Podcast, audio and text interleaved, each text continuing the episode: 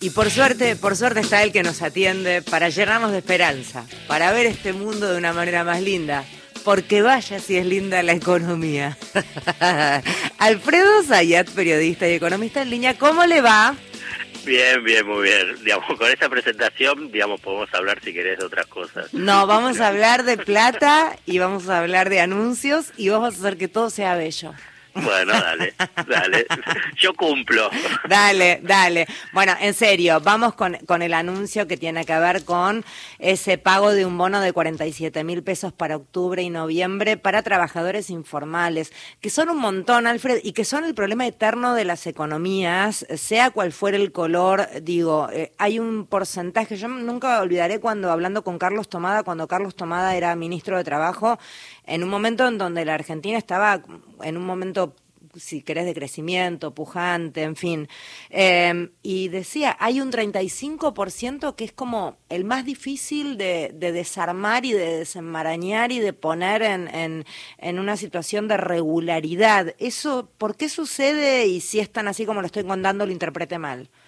No, a ver, varias cosas. Uno es que hay que saber que el tema de esa informalidad, el principal responsable es el empresario que toma el trabajador.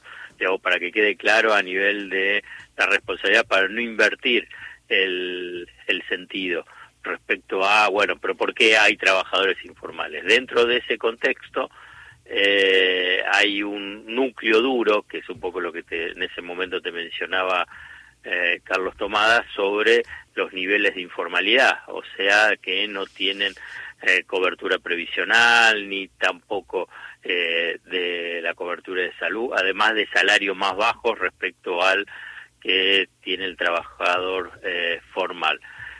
frente a eso y a una situación crítica que se presentó para el después de las PASO, cuando hubo una devaluación, una devaluación exigida por el Fondo Monetario Internacional que generó un shock inflacionario.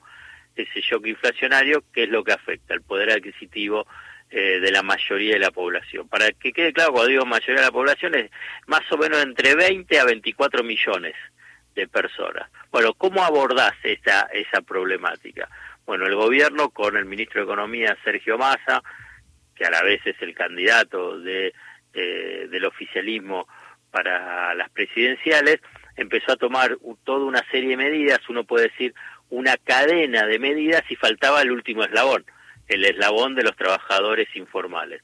¿Por dónde empezó? Bueno, el bono para los trabajadores formales, o sea, esa suma fija, después también un bono para los jubilados, mejoras para eh, los monotributistas y autónomos, eh, incremento para los titulares de derechos de la asignación universal por hijo, para los que están en el programa Potenciar Trabajo y bueno, y otros programas sociales. Bueno, fíjate, abarcando todo ese universo faltaba decir, bueno, el que no tiene nada, ¿qué hacemos con el que no tiene nada? Bueno, es este bono eh, de 47 mil pesos, uno en octubre y otro del mismo monto en noviembre, para eh, abarcar toda esta heterogeneidad del mundo sociolaboral que tiene la Argentina.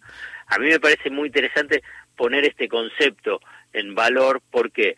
Porque en general te aparecen los economistas o incluso hasta candidatos a presidente y dicen, ah bueno, cortamos o vamos con la motosierra y ahí se soluciona todo. Mira, la realidad sociolaboral en Argentina es muchísimo más compleja que una sola cuenta con una sola medida. Requiere eh, medidas focalizadas, específicas, para atender las realidades diferentes. Y bueno, la del bono viene a atender la realidad diferente del trabajador informal. ¿Qué sector sigue siendo, digo sigue, ya te metí un, prejuicio ahí, qué sector está siendo el que mayor cantidad de trabajadores no registrados? Digo sigue siendo porque el campo era en su momento como el, gran deudor en esta materia. No sé si lo sigue siendo. Eh, la verdad, datos actualizados no no, te, no tengo. Mm. Por ahí hay, yo la verdad no lo mm. tengo, tengo que ser sincero. Pero mm. es el eh, es el trabajo en lo que vos decís en el sector del agro, pero también en parte de comercio también tiene un, un núcleo elevado. A nivel de la producción, la producción textil también tiene un nivel de informalidad elevado. Eh, digamos, así rápidamente, eso es en términos históricos. Específicamente ahora, eh, no sé, dudo que haya cambiado mucho, pero eh, no tengo ese dato Bien, bien. Eh, las trabajadoras de casas de familia también históricamente habían sido, de hecho se armaron algunas eh, políticas tendiendo a que se pueda deducir de ganancias, como para ver si de esa manera se podía estimular un poco. no sé cuánto habrá funcionado. en otra línea, un programa de incentivo exportador para el sector petrolero, digo, esto nos excede a todos nosotros que no entendemos tanto de la materia, pero ¿por qué se hace esto, Alfredo? Bueno, es sencillo, digamos, para no, no, no complejizar mucho. Eh, eh, el Banco Central necesita dólares. Hay sectores exportadores que tienen esos dólares porque obviamente venden al exterior.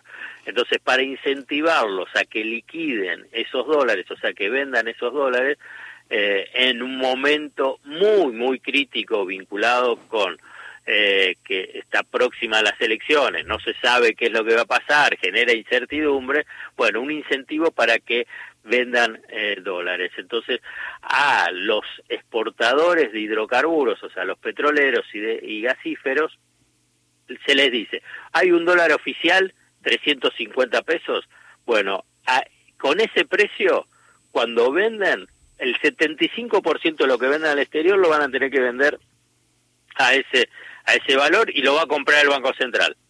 Después, el 25% restante al dólar del contado con liquidación, que para decirlo de una forma sencilla, es el doble. Es un incentivo, un incentivo para que vendan los dólares. Más o menos se estima que son 1.200 millones de dólares. Obviamente que para el sector de, petrolero es porque van a tener un ingreso adicional, importante, un ingreso adicional eh, relevante para el Banco Central es que va a tener esos 1.200 millones de dólares para las reservas en un momento crítico, que es como lo que te mencionaba antes, previo a las elecciones. Y esto es una medida defensiva del equipo económico a partir de la experiencia de lo que pasó en las PASO.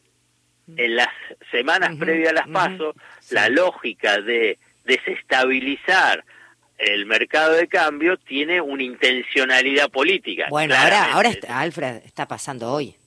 Y bueno, pero porque, porque faltan tres semanas. claro, tal cual, tal cual. Bueno, para eso necesitas fortalecer las reservas, por lo menos para dar pelea. Bien. Bien, em, te cierro con, a ver si tenés alguna data. Cuentan que hoy en el acto de Ensenada se va a estar presentando el ministro de Economía de masa, de la fórmula de masa. ¿Vos sabés algo, Alfredo?